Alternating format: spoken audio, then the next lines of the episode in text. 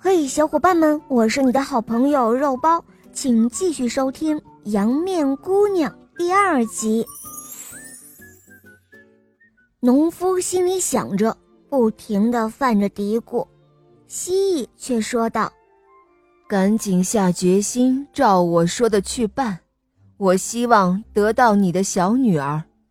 如果你不按照我的意愿去办，我只能说。”你一定会面临更糟糕的处境，因为别无他法。玛莎尼罗带着一脸苍白悲惨的神情站了起来，回到家里。妻子一见他这样，立刻问道：“哦，孩子他爸，发生什么事情了吗？你是跟人吵架了，还是那可怜的驴子倒下了？”唉。都不是，玛莎尼罗回答说：“但是比这两种情况更糟糕，是一只可怕的蜥蜴，差一点没把我吓疯了。他恐吓我说，如果我不把我们的小女儿送给他，那他就要让我追悔莫及啊！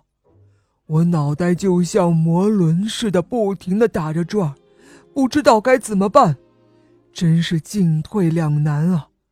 你知道我是多么爱我们的小女儿雷卓拉，可是如果明天早上不把她交到蜥蜴手中，我就会没命的。你看我该怎么办啊？听完丈夫的话，妻子说道：“哦，孩子他爸，你怎么知道那只蜥蜴就一定是我们的敌人呢？”他就不能是个朋友吗？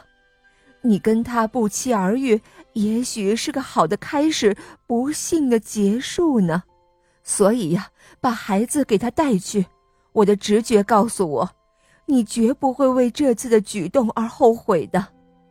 妻子的话让他宽慰了不少。第二天天刚蒙蒙亮，他就牵着小女儿来到了洞穴。